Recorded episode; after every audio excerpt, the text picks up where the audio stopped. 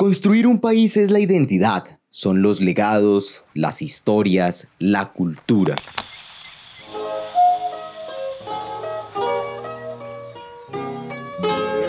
recuerdo de los abuelos, a la vida de que nací, sabor a primavera. Cuando pienso en tostada Susanita, rápidamente me transporto al patio de la casa de mi abuela.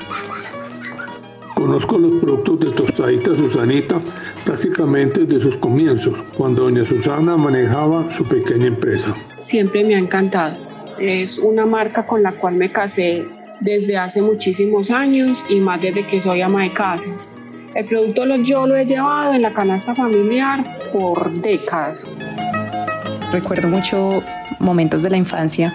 O sea, lo primero que me llamó la atención fue el tema del tamaño. Pues como que solo el tamaño ya las hace únicas. Y aunque las empresas hacen parte de nuestras vidas, rara vez somos conscientes de su influencia en nuestra cultura.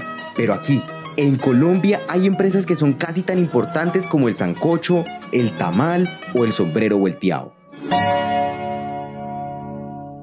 ¿Quién no siente como suyo el jabón que siempre la mamá metía en el mercado? El café de todas las mañanas o el ponqué, el dulce que siempre nos acompañó. Susanita para mí significa los recuerdos de un domingo con mi familia sentados todos en el comedor desayunando. Y cuando les pones cosas encima es como la combinación perfecta. Lo más meritorio me parece el hecho de que haya logrado sobrevivir y crecer en un mercado muy competido.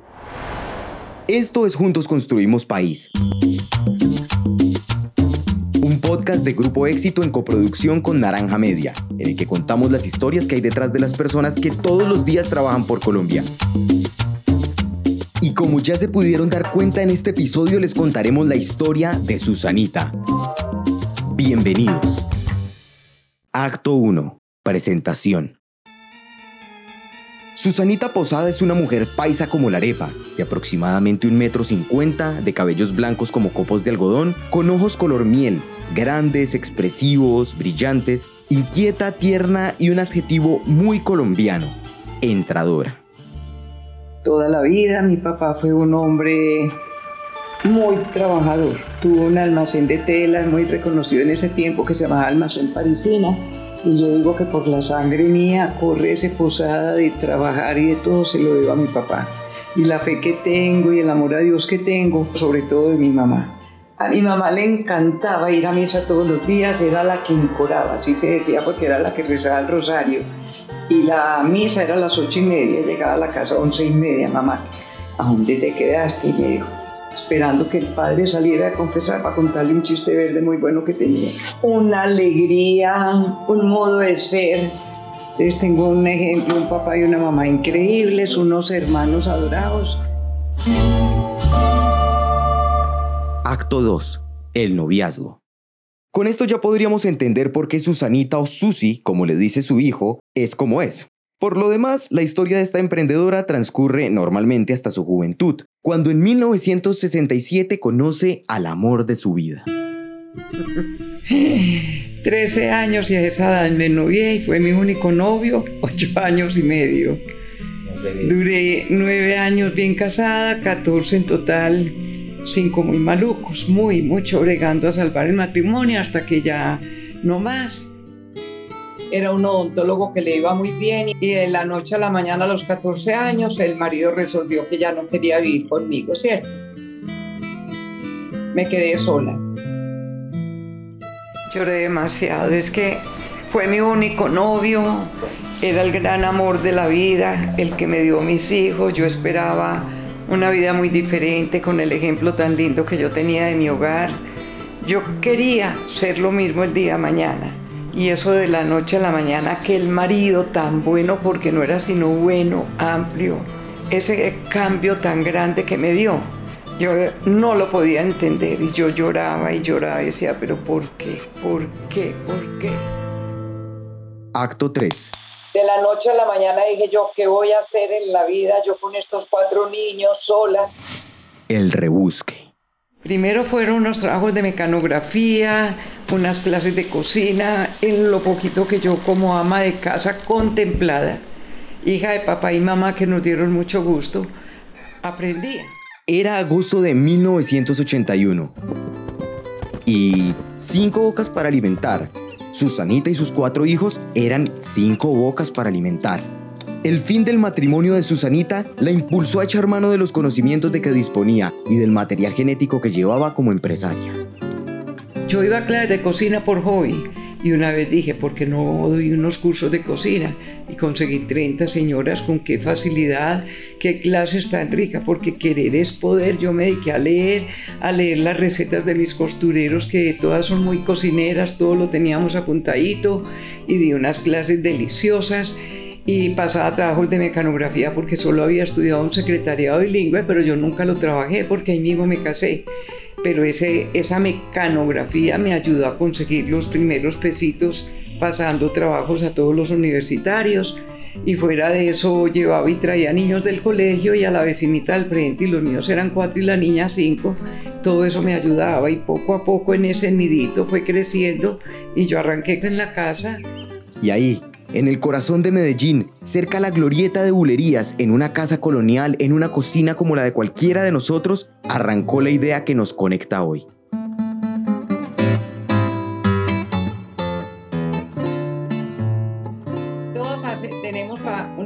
Que hacemos las tostaditas de papa, los casquitos, las tajadas de maduro, ¿cierto? Esa pailita era mi batidora. El brazo de la batidora era este que lo cargo permanentemente. Entonces yo ya revolvía la levadura con todos los ingredientes y formaba lo dejaba fermentar, porque la receta decía que la leche al calor de la vaca, entonces yo ponía el pocillito de leche en el fogón, donde la niña empleada del servicio me estaba haciendo la sopa, entonces ese calorcito del fogón hacía que la leche tomara la temperatura. Cuando ya la podía echar y formaba como un baloncito de masa, formaba una pelotica y me iba. Y lo único que compré para esa panadería, que me costó muchísimo, un cuarto de tabla de triplex, limpiecita, nueva, muy linda, y lo ponía en los chorritos del lavadero. Y así en declive yo cogía ese baloncito de masa y con la mano yo le daba 30 golpes. Contaba uno, dos, tres, así, 30. Cuando eso ya terminaba, la masa ya estaba homogénea. Entonces ya me iba al mesón de la cocina y hacía como un choricito largo, cogía un cuchillo de la cocina y partía los pedacitos de a dos centímetros o tres en tiritas y cogía las laticas del hornito que tenía dos y otros dos charoles redondos en que daba las claves de cocina con los pay y esas eran mis latas. Entonces cuando ya llenaba la lata para allá y para acá, eh, tenía que fermentar pero ¿cómo hacía si yo no tenía una cámara de fermentación? Y dije yo, eh, para eso mi Dios me dio mis cuatro hijos más la mía, son cinco lámparas de noche, las voy a poner en el mesón de la cocina y el calorcito del foco hace que el producto vaya, se vaya fermentando y vaya creciendo. Cuando ya tenía la fermentación deseada, eh, lo metí al horno pero yo no me quedaba esperando que saliera del horno. Yo cogía un timer que era redondito y le ponía media hora y me iba al segundo piso a seguir los trabajos de mecanografía. Cuando el timer me sonaba la media hora bajaba, miraba los bizcochitos, ya habían, ya estaban listos en pancito, los sacaba, los dejaba enfriar y luego los partía uno por uno y los acomodaba en una lata. En esa llegaban casi siempre los cuatro niños del colegio y llegaban derechito a la cocina a saludar y yo les decía, a cada uno le tengo una latica para que me pongan tantas arriba por tantas abajo. Mami, que tenemos mucha tarea y yo no, me tienen que ayudar en esto porque yo solo no puedo. Me van a ayudar con una latica que me hagan cada uno, son cuatro. Y entonces así lo hacían ellos. De ya que estaban acomodadas ahí, volví y las metía en el horno para que ya tostaran. Y yo me iba otra vez al segundo piso a seguir mis trabajos. Cuando volví sonaba la, el timer, bajaba, los dejaba enfriar y ya sí los tenía que eh, empacar. Pero ¿dónde los iba a empacar? Yo vivía cerquita a Belén y me fui a una parte que vendían bolsitas plásticas y me compré un, un paquetico de 100 bolsitas de polietileno y ahí los empaqué a gusto mío y los em, sellé, pero dije yo, ¿cómo los voy a sellar si tampoco tengo una selladora? Pero en clases de cocina me habían enseñado que una velita prendida, la llenita, con un cuchillo serrucho, uno doblaba el plástico y lo pasaba así por la velita y con eso quedaba sellado. Acto 4. La pruebita.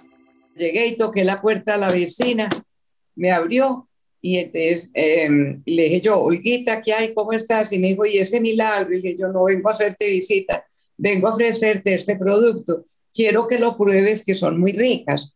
Y me dijo, a ver, yo las pruebo. ¿Y quién hace esto tan bueno? Entonces yo lloraba, porque no era por hacer mal enseñada, pero las lágrimas me ayudaban porque la gente se moría de la tristeza y me compraban el, el, paquetico, pero era por tristeza, yo creo. Cuando ella me compró el primer paquete y me llamó que la tía le había gustado que le llevara otro, me animé, me fui a la casa de arriba, a la casa de la esquina, a la otra esquina, le di la vuelta a la manzana, a los edificios que estaban en la urbanización. Y así, poco a poco, los pedidos fueron aumentando. Susanita cambió el bolso por un canasto con un paquete siempre abierto para ofrecerle de su producto a todo aquel que se encontrara, hasta que decidió que era hora de crecer más. En el rompoy de bulerías hay una charcutería y allá venden mucha cosita, entonces me fui para el rompoy de bulerías y le dije al muchacho de allá, averigüé cómo se llamaba Oscar, le yo, Oscar, te traigo esta muestra, y yo quiero que lo pruebes, a ver cómo te parece, me ay, ¿qué es esto tan rico? ¿Quién lo hace? Y yo lloraba, pero verdad que no era por hacer, sino por, porque era que yo estaba en la olla, estaba demasiado deprimida, demasiado triste. Entonces le dio tristeza y me dejó seis paqueticos que en consignación. Yo ni sabía que era en consignación, pero se los dejé y me dijo, llámeme mañana a ver cómo me fue. Yo no voy a la hora que de despertar y llamarlo a ver cómo le había ido. Y me dijo, eso se vendió de una, doña Susanita, tráigame una docena. Ay, yo más feliz se las llevé cuando me dice, ¿a usted quién le ayuda? Y yo lloraba y le dije yo, nadie, nadie, nadie, yo soy sola con cuatro niños, esto y esto y esto. Dijo, aquí enseguida hay una panadería muy buena. Esos muchachos entran a trabajar 5 de la mañana y a las 1 de la tarde salen. Si él le ayuda de 2 a 6 o a 7, él se gana unos pesitos de más y a usted le puede ayudar mucho. Y ese pequeño episodio no solo fue el inicio de una producción más alta, sino del descanso. Llevaba un buen tiempo durmiendo solo tres horas entre la 1 y las 4 de la mañana, alternando entre la mecanografía, las clases de cocina, el trabajo de su emprendimiento y sus hijos. Y me mandó el angelito de la guarda, se llamaba Néstor Giraldo, y él me enseñó, pero empezó a decir, doña Sueta, yo no puedo seguir trabajando en la Banatilde y en esa pailita. Venga, yo la llevo a comprar una batidorcita yo, Néstor, yo no puedo, mire lo que yo tengo, mire estos niños. Yo no me dijo, venga, vámonos por el cementerio, que por allá hay mucho remate y hay cosas de segunda que son muy buenas. Yo le ayudo, yo, yo no le dejo comprar nada caro ni malo. Y me fui con él y empezamos el hornito, las laticas a dos mil pesos, no se me olvida. Que entonces que el cilindro todo de segunda frente a ella a la casa íbamos teniendo esto, que el escabiladero para poner sus latas, yo decía, no, yo ya tengo como una panadería, el hornito ya de tres gavetas, pero yo no alcanzaba, pero estaba el tabletico del tablero de ellos. Y yo me paraba ahí, había una escoba de barrer y yo le puse un clavo en la punta y yo me montaba y yo jalaba esa tostada y la sacaba.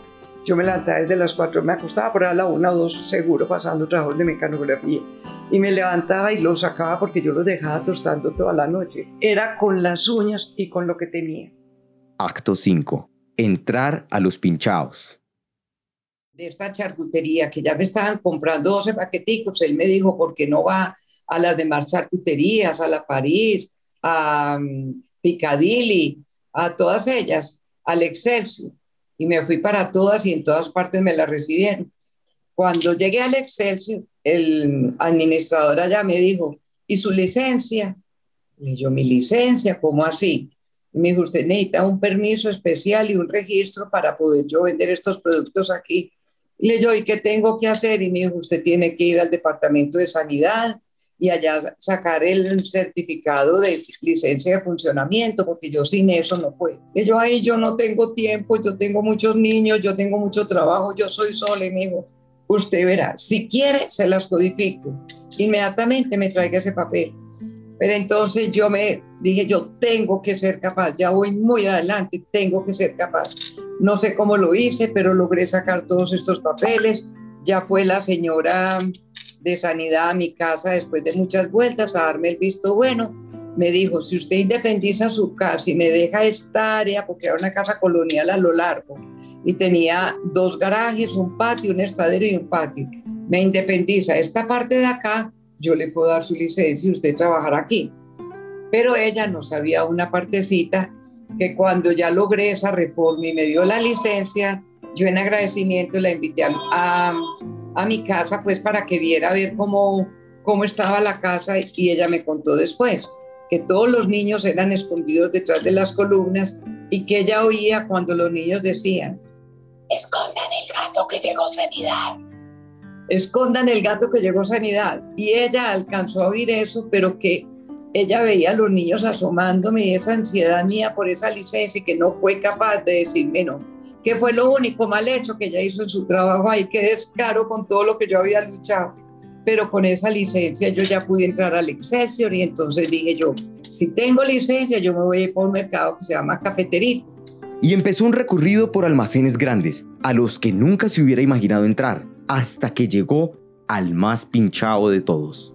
Me quedaba faltando no más almacenes éxito, pero yo dije, no, eso es allá para la gente muy elegante que tienen grandes empresas, a mí que me van a recibir pero después de haber recorrido este camino tan grande, dije yo, me voy a lanzar. Averigüé quién era el comprador, se llamaba Abraham Mejía. Y yo me fui con mis productos. Y entonces llegué y entonces me dijo que qué le traía y que qué muestra era. Y dije yo, yo quiero que ustedes lo degusten. Me contestó, con mucho gusto yo lo dejo. Esto entra a un comité ocho días. Yo ahí tan pinchado, si es que ocho días yo con esta gana de saber qué me van a decir pero yo listo, no tengo ningún problema, yo espero con ansiedad la llamada de ustedes, espero que les guste. Acto 6. Tocó mudarnos. Esperemos esa gana que me dijeran porque yo sabía que me iban a decir que no, si allá no entraban sino las grandes empresas y yo no era nada. Cuando me llama que sus productos encantaron y 100 de cada uno. Ah, no, no, no, no, no. Yo no podía creer, es que todavía se me mueve como el corazón de la felicidad. Yo les dije, eso es imposible para mí en este momento en la casa, con los hornitos que tengo. Yo les voy a pedir un favor, les agradezco en el alma, pero denme un tiempecito. Yo brego a vender esta casa lo más ligero que pueda, que es donde vivo y trabajo. Consigo un local para trabajar, consigo un apartamento para vivir, cambio los hornitos de gaveta por unos hornos ya industriales y me consigo un poquito más de gente para dar abasto a todo esto. yo decía, Dios mío, no estoy sola, ayúdame, ayúdame, ayúdame. Con una agilidad celestial, Susanita vendió la casa en el corazón de Medellín, aquella en la que crecieron sus hijos y que sus amigos recordarían por el olor permanente a pan, y también el carro con el que iniciaron sus primeros pedidos. Alquiló una bodega inmensa de 280 metros en la que colocó unas mesas y su primer horno industrial, sobrando espacio para crecer en el futuro y para que, mientras tanto, sus hijos adolescentes para entonces cogieran de parche para jugar fútbol. También rentó un apartamento y compró una camioneta. Oficialmente en 1984, el éxito había llegado a la vida de Susanita. Yo llevando sola la mercancía, cuadrando ese carro, bajando esos canastos bien pesados con tanto problema de columna que tengo dos cirugías ya de columna, entregándolos en esos canastos de hierro, poniéndolos encima del mostrador. Eso fue durísimo, durísimo. Que había que hacer una degustación yo misma partiendo servilletas porque una entera se me iba mucha plata, entonces pártalas, organice. Yo ponía chiquitos a los niños a que me ayudaran a la degustación en el cafetero. Yo los encerraba en un cuartico y ellos echaban allá mermelada de ochuva y queso crema. Y yo daba la degustación. Yo no me explico cómo a mí me ponía un delantal y me dejaban dar la degustación. Yo me arrodillaba en el suelo, cogía el trapito, el ajaz, limpiaba todo el puntico de venta, acomodaba bien la mercancía. La gente pasaba al lado mío y me decía, niña, ¿usted sabe dónde ponen los jabones tal cosa? Y, todo, creían que yo era cualquier mercaderista y pues nunca decía, no es que yo no trabajo aquí ni nada, sino que si sabía yo les enseñaba. Yo me sentía dueña del éxito, dueña de cafetero, dueña de todo. Yo era la mujer contemplada, me trataban con un cariño increíble. Entonces el éxito con esto, ¿qué hizo en mí? Un cambio de vida total. Yo les dije que llorando, porque yo lloraba de la alegría, que yo no puedo con más emoción, me siento muy orgullosa de entrar a la mejor cadena que puede haber toda la vida lo añoré, que es esta felicidad. Y el éxito se me volvió a mí un éxito en la vida. Yo empecé a crecer con el éxito. El éxito nos abrió los caminos a nosotros, nos ayuda. Yo lo adoro. Yo lo adoro, lo adoro porque por el éxito sobreviví. Fue una ayuda increíble y siempre me han tratado con mucho amor, con mucho cariño. A mí me acogieron allá como que si yo fuera una hija de ellos. Me, me contemplaban, me llamaban. No, eso era divino. De acuerdo cuando empezaron, el éxito de Colombia fue el primero para mí. Nunca en la vida el éxito hasta el día de hoy me ha fallado en un pago. Llevamos con ellos los años que lleva la empresa un éxito personal que nació de una necesidad. Hemos hablado de los hijos de Susanita, Juan Fernando el mayor, Andrés el segundo, Lina María la tercera y Alejandro son hoy quienes supervisan los hornos. Ya no hornean porque suman 360 manos para hacerlo y porque solos no podrían. Una tercera generación, los nietos de Susanita, aguardan el compromiso. En la década de los 90, producto de la violencia, el miedo impulsó a Susanita a cerrar la empresa. Andrés, uno de los hijos del medio, decidió renunciar a un importante grupo de alimentos para apoyar a su mamá. Allí descubriría que pueden cambiar los hornos, los panaderos y hasta la tecnología de los empaques, pero el método, la esencia de Susanita, se tenía y se tiene que mantener.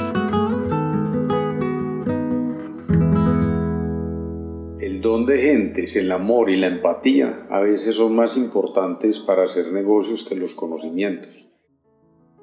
Yo tengo una historia que me pasó con ella como bien curioso, bien bonita. Cuando empezamos, cuando empecé a trabajar con ella, me acuerdo que habían dos mercados en un barrio aquí de Medellín que se llama Aranjuez y nosotros vendíamos en las cadenas pero no en los mercados de los barrios y yo hice una presentación bonita en una carpeta bonita que tenía todos los productos y todo hicimos la fila ya para que nos atendieran. El comprador se demoró por ahí 20 minutos o media hora, nos dejó ahí sentados esperando, sabiendo que teníamos cita. Y eso entraban y salían mercaderistas, vendedores, eh, pues, vendedores de todas las empresas permanentemente. Cuando por fin nos dieron el espacio, pues yo iba preparado casi para soltarme, mejor dicho, con mi discurso preparado y, y rápido, porque el tipo estaba muy acosado con tanta gente haciéndole fila y mi mamá le empezó a conversar y le preguntaba que cuál es Betancur era y que quién era la de la foto que estaba en el escritorio y le hablaba de todo y realmente yo decía pero pero que este señor bien ocupado y yo con ganas de soltar la presentación pues que la había preparado mucho y el tipo le conversé le conversé y nos conversó por ahí media hora y eso lleno de gente afuera esperando y encantado conversando con mi mamá cuando terminó bueno y qué fue lo que trajiste pues ahí a ver yo veo qué trajiste y entonces ya sacó las sacamos las cosas y listo, bueno, con este, con este y con este. O sea, eso fue rapidito.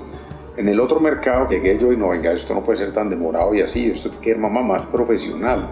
Entonces llegué, buenas tardes, ¿cómo está? Mire, esta es una presentación, estos son los productos, vienen esto y esto y esto, tal cosa. Dígame, pues, están en estas partes. Y el tipo, mm, bueno, déjemelo, yo reviso y si alguna cosa lo estoy llamando. O sea, me despachó rapidito. En me doy cuenta que los negocios no son de conocimiento y, de, y, de, preparación muchas veces, sino de empatía, de personas, de llegarle al, al, otro, a la contraparte y de amor.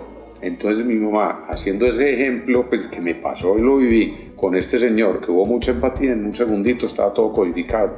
Y mi, y mi mamá decía, yo en todas partes que voy me codifican, pues claro, pues claro, pero es que si, si llegaba con esa empatía, con ese cariño, con ese amor, además le llevaba el paquetico, lo regalaba, tenga, lo abramos, se le ponía a conversar, realmente los negocios no son de lo que yo estudié en la universidad, ni lo que aprendo en los cursos, ni, ni esas cosas como tan, tan técnicas, a veces son de unas cosas que van un poquitico más allá y son esa empatía y ese amor con que se le llega y se le habla a las personas. Y lo mismo pasa aquí en la empresa. Yo a veces quiero que la gente haga alguna cosa y yo pero ya le dije le he dicho tres veces, pero la va a tener que decir más duro. Y mi mamá da un abrazo y le dice cualquier bobada y ya, solucionado el tema. Entonces sí, es algo que, que he aprendido y todavía nos falta mucho, muchos por perfeccionar aquí de, de aprenderle más y es ganarse la gente, ganarse el respeto, ganarse el cariño y esas cosas ayudan a que los negocios fluyan mucho más fácil. No se trata de romantizar las condiciones precarias. Finalmente, a pesar de las caídas, a Susanita le favoreció que eran otras épocas, y como ella misma reconoce, hoy ya no se podrían hacer muchas cosas de las que ella hizo. Pero aquí hay una lección que inspira a hacer las cosas. Hacerlas de la mejor manera, luchando a pesar de los obstáculos y dejando un legado de amor y dedicación, de construir y amar a pesar de los dolores que siempre trae la vida. Esta es una historia que aún se está escribiendo. Así, con gerundio, porque está pasando ahora mismo. Y aunque no nos damos cuenta, tan nuestro como el chocolate o el café en las mañanas, Susanita se convierte en un símbolo de nuestra identidad. Pero a diferencia de otros íconos, a Susanita la podemos conocer y de ella heredamos sus recetas, el amor, la dedicación y la persistencia. Susanita es esa abuela, esa tía, esa persona que nos reconforta en los peores momentos, que buscamos para distraernos, para alegrarnos, Susanita es un sinónimo vivo de la felicidad, de construir a pesar de que cueste hacerlo. Susanita es Colombia. De esas grandes tristezas y dificultades nacen las grandes alegrías, como fue pensar qué hago y hacer esta empresa que hoy adoro con toda el alma y ver hoy día que ya los locales que tenemos, que ya cada tiro estamos más estrechos, ¿Gracias a qué? Al conocimiento, cuando Andrés llegó, cuando empezó a comprar maquinaria. Y Andrés es el creador, el que la ha hecho ya crecer. Yo soy como, como un estorbito al lado, pero que a mí no me va a sacar hasta la muerte de aquí porque yo adoro mi empresa, adoro mi gente. Siento una alegría muy grande cuando estoy con ella y cuando los veo. Entonces la gente también siente cierta cercanía con la empresa y eso que decías de las familias antioqueñas han crecido con Susanita eso es una realidad, hace 38 años que empezaron a crecer con esto, pero también me encuentro ya en otras ciudades que la gente me dice, ah, yo como eso de toda la vida y me sorprende bastante. Queda una satisfacción muy linda de ver que ahora somos 360 por ahí trabajadores y todos que vivamos de Susanita, eso es muy lindo. Y que uno antes lo reconocía a todos con nombre y todo, ya con esta pandemia que no me han dejado venir, ha habido más rotación y todo, y hay mucha gente que tristemente no conozco, pero mis empleados viejos me muero de la felicidad. Y gracias al éxito hoy estamos a nivel nacional, nosotros estamos desde La Guajira hasta Ipiales. ¿Por qué? Pues donde hay un éxito, allá está Susanita. Este episodio fue musicalizado por Santiago Bernal, producido por Andrés Guevara y quien les habla David Guarín. Todo nuestro contenido está alojado en Spreaker. Nos vemos en el siguiente episodio.